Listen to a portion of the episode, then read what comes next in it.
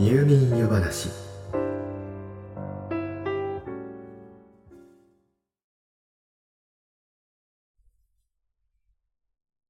この地球上の高等生物は多くの場合生物学的にオスとメスに分類されています。そして大抵の場合それぞれに特徴的な考え方。それに伴う行動が見られそこには何らかの意味がありますさまざまな生物たちがこの地球上で命をつなぐためにとっている興味深い戦略そしてその効果から私たちが学べることは少なくないはずです。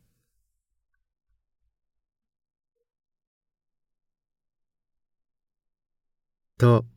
いうわけで。今宵の夜話はオスとメスの生き方。ライオンとアザラシ。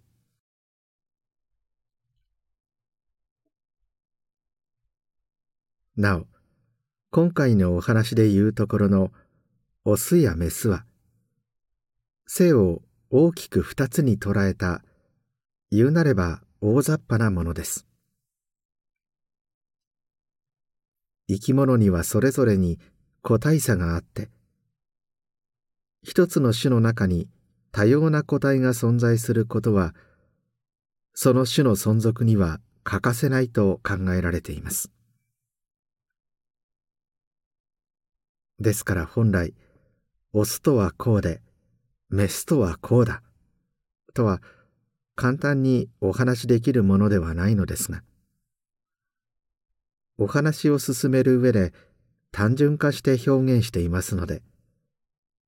そのあたりをご理解の上お聞きいただけたら幸いです。さてまずは百獣の王ライオンのオスとメスについて。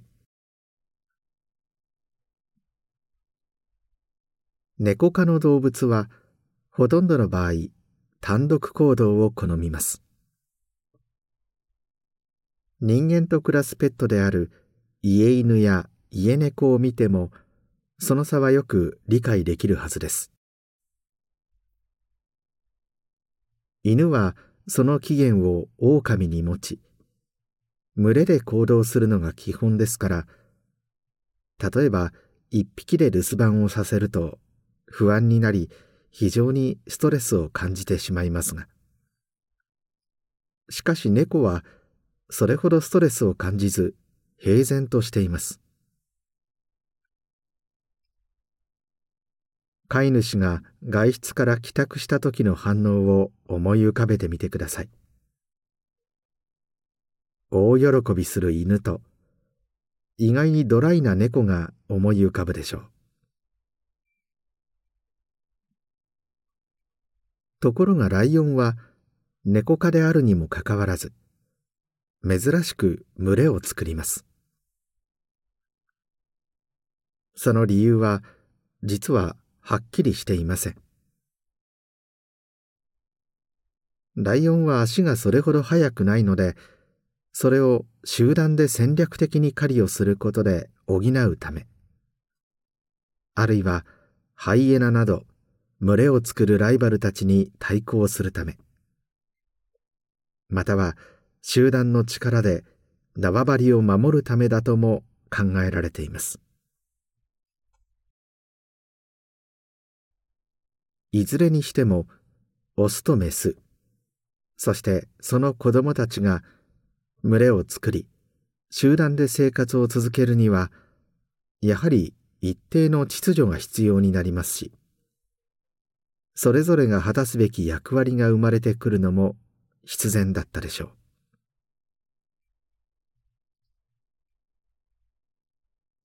う。ライオンの群れのことをプライドと呼びます。一つのプライドにはリーダーとなるオスが1頭か2頭いてほとんどの場合このオスは兄弟です。そしてこのリーダーに複数頭のメスと子供たちを加えた群れ。つまりプライドの規模は十数匹から大きいものになると40頭ほどにもなるといいます。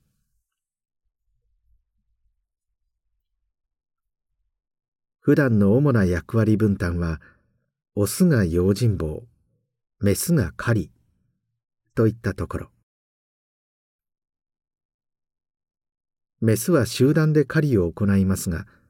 オスは基本的にメスが買った獲物を食べて暮らします。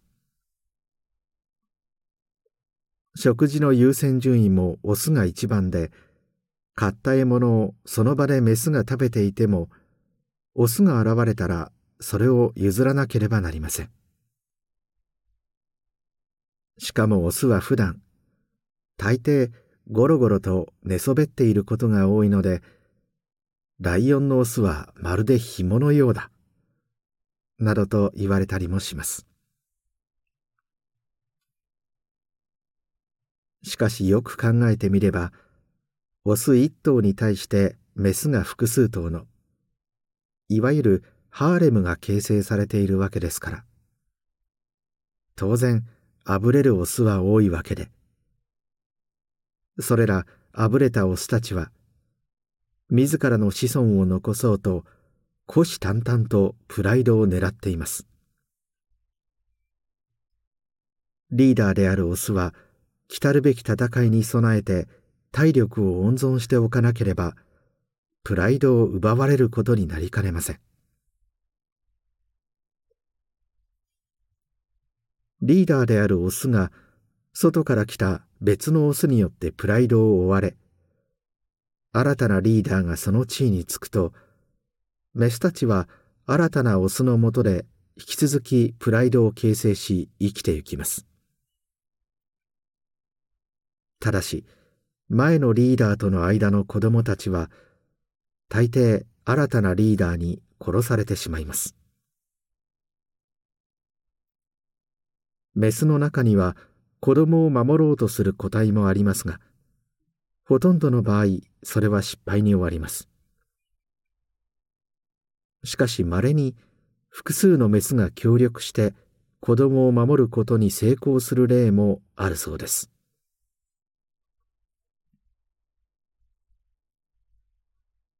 子供がいなくなるとメスたちは早い段階で発情します。発情したメスはオスをプライドの外へと誘い一週間ほど何も食べずに毎日何十回と交尾を繰り返します。その短いハネムーンを終えプライドに戻るとリーダーはすぐに別のメスに誘われることも少なくないと言いますから。ここでもオスはその強靭さを証明させられることになります。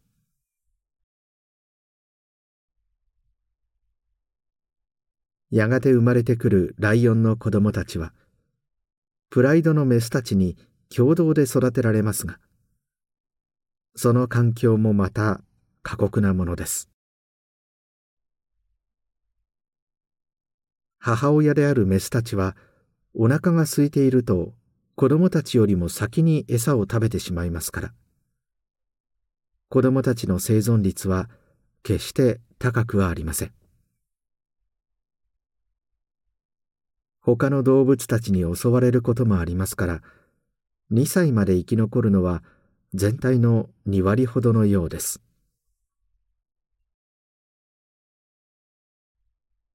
また女の子たちは成長してもそのプライドにとどまることができますが男の子は2歳半から3歳になるとプライドから追い出されてしまいます。この時追い出された複数の若いオスライオンは少なくとも父を同じくする兄弟ということになります。この若い兄弟は協力してサバンナを生き抜き他のプライドを乗っ取るべく力を蓄えるのです。もちろん子孫を残せぬまま放浪の末一生を終えるオスも少なくありません。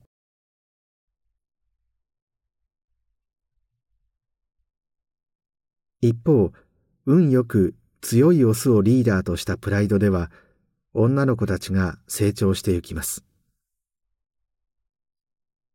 そしてプライドの規模が一定以上になると一部の姉妹たちは子供たちを連れてプライドを出て行きます。そして放浪しているオスを受け入れ新たなプライドを形成するのです。時に単独でプライドを出て行くメスもいるようですが他のプライドのメスが新たなメスを受け入れることはまずないそうです。メスが単独でサバンナを生き抜くのはオス以上に難しいようです。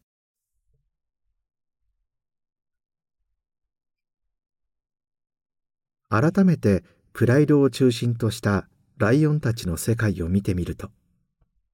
その中心は実は姉妹やいとこたちといった血縁関係にあるメスたちの集団だと言えるかもしれません。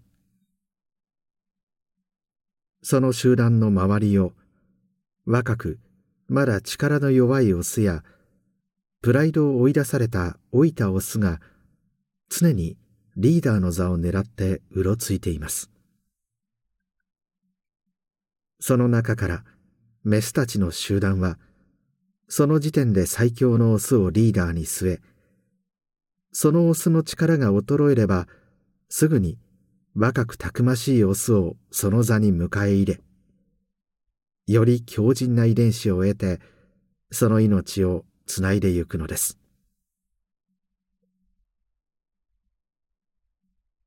もしもあなたがライオンのオスだったらあるいはメスだったら。果たしてどんな戦略でこのサバンナとライオンたちの世界を生き抜いてゆくでしょうか。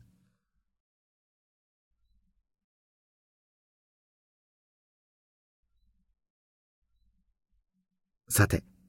ライオンの次はアザラシのオスとメスです。アザラシというとどんなイメージが浮かんでくるでしょうか？丸太のような体をのんびりと浜辺に横たえている姿でしょうか？あるいは真っ白でふかふかした毛に覆われた愛らしいゴマフアザラシの赤ちゃんの姿かもしれません。時に日本の川に現れてニュースになったりもします。多摩川に現れたアゴヒゲアザラシはタマちゃん。徳島県の中川に現れたものは中ちゃんなどと呼ばれて多くの見物人を集めたりもしました。そんな水族館やテレビで目にする以外にはなかなか接する機会のないアザラシたちですが。彼ら彼女らもなかなかに興味深い一生を送っています。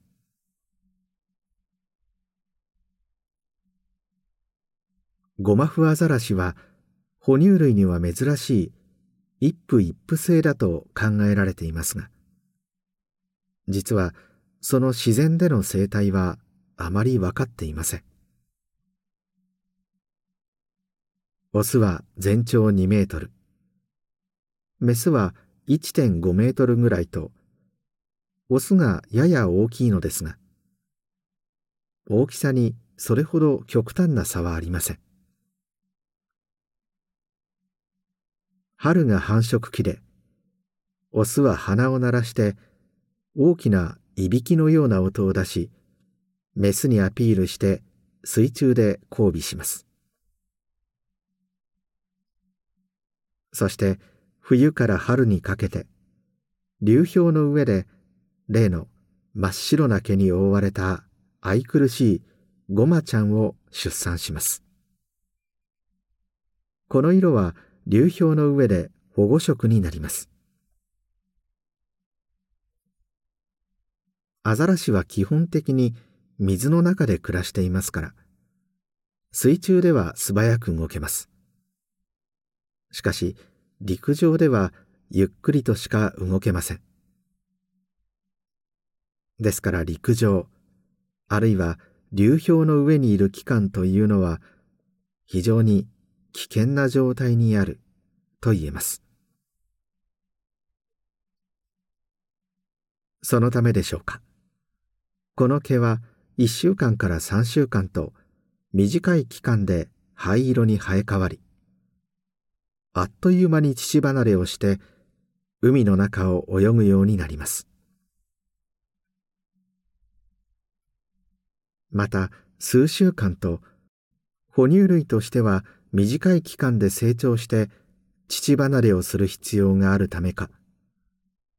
ゴマフアザラシのおっぱいは非常に栄養価が高く脂肪分は牛のおっぱいの10倍もあってこれを飲んだ赤ちゃんはわずか数週間でなんと生まれた時と比べて4倍ほどの大きさにまで成長します。なおこの短い育児期間中母子のそばでオスが一緒に過ごす姿が観察されます。この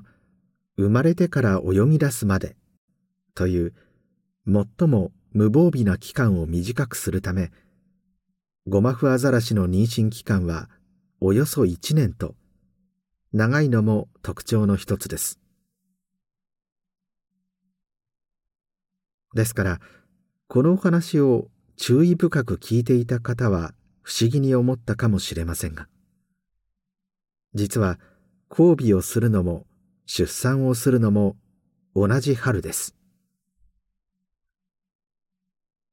同じ春というのは同じ年の春を指します。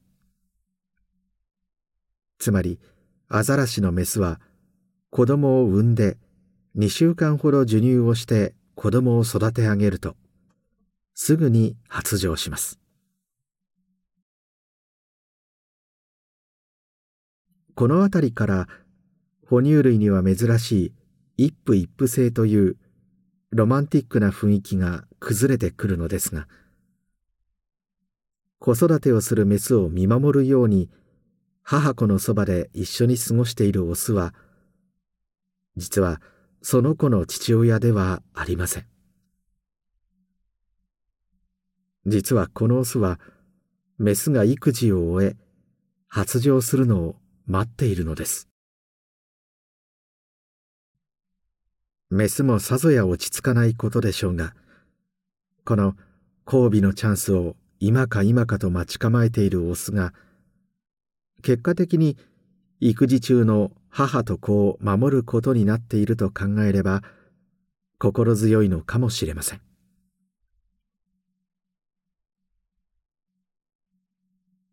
さて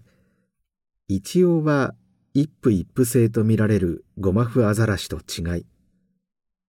大掛かりなハーレムを形成することで知られているのがゾウアザラシです。まずオスとメスではその大きさから違います。メスの体重は500キロ程度とそれでも大型なのですがオスはなんと大きなものになると4トン。体長は6メートルほどとほとんどトラックのようです。その巨体を地上で支えるのは大変ですから。一年のほとんどの期間を海中で過ごしますが。繁殖の時期になるとゾウアザラシたちはその巨体を引きずりながら続々と海辺に上陸してきます。そしてオスたちは縄張りとメスの群れをめぐってまさに血みどろの戦いを繰り広げます。多くの種のオスたちはその体の大きさや大きな鳴き声などを使って威嚇し合い戦う前にある程度の勝敗をつけもしも実際に傷つけ合うことになっても優劣がはっきりすれば負けた側が身を引くものですがゾウアザラシはその巨体のせいで特に陸上ではそれほど素早く動けません。ですから戦いが始まると双方引くこともままならないのかどちらかが大きく傷つくまで激しく戦うことが多くなります。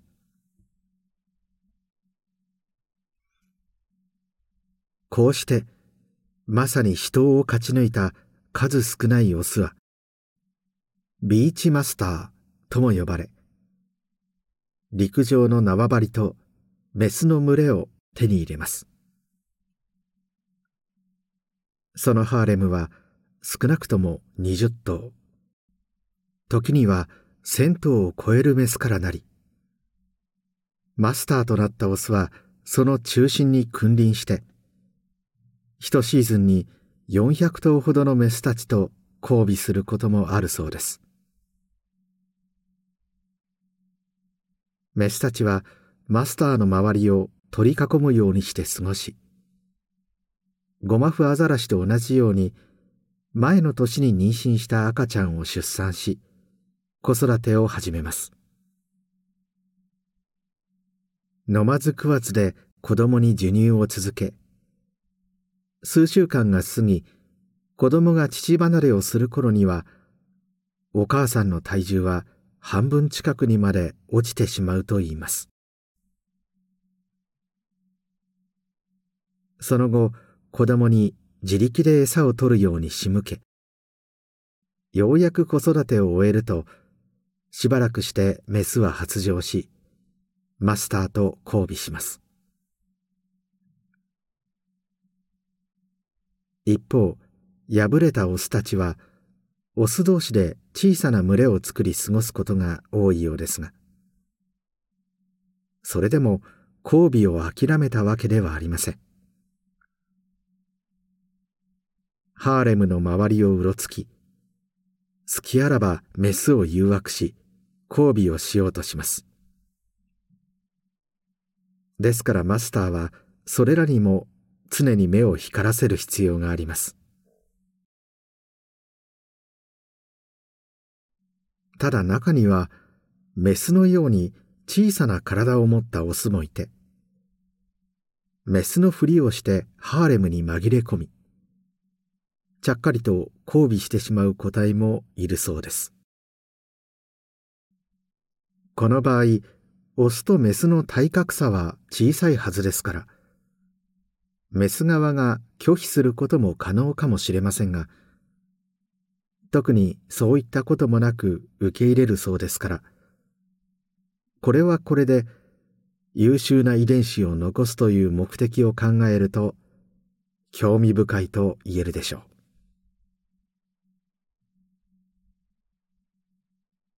う。やがてその体に新たな命を宿したメスたちは次々と海へ帰っていきます。ビーチマスターのオスは最後のメスが海に帰るまでそのハーレムを律儀に守り続けますがここへ来て最後の戦いが始まります。自分のハーレムのメスがすべて海に帰り手の空いたマスターがまだ残っている他のハーレムのメスに近づくのです。これまでのハーレムの周りをうろうろしていたオスとは違い相手も幾多の戦いを勝ち抜きハーレムを築いていたマスターです。この壮絶なマスター同士の最後の戦いを生き抜いたオスだけがまた翌年のビーチマスターの座をかけた戦いに参加することができるのです。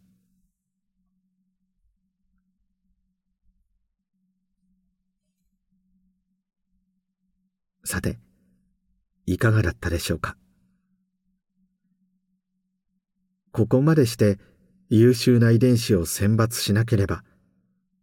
本来の自然の中で命をつなぎ生きてゆくことは難しいのでしょうか？少なくとも僕はレスラーや格闘家に立ち向かって勝てる気はしませんから。人間でよかったと心から思います。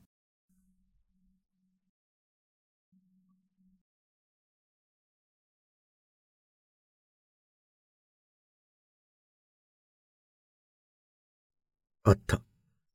もうこんな時間。今夜もまた、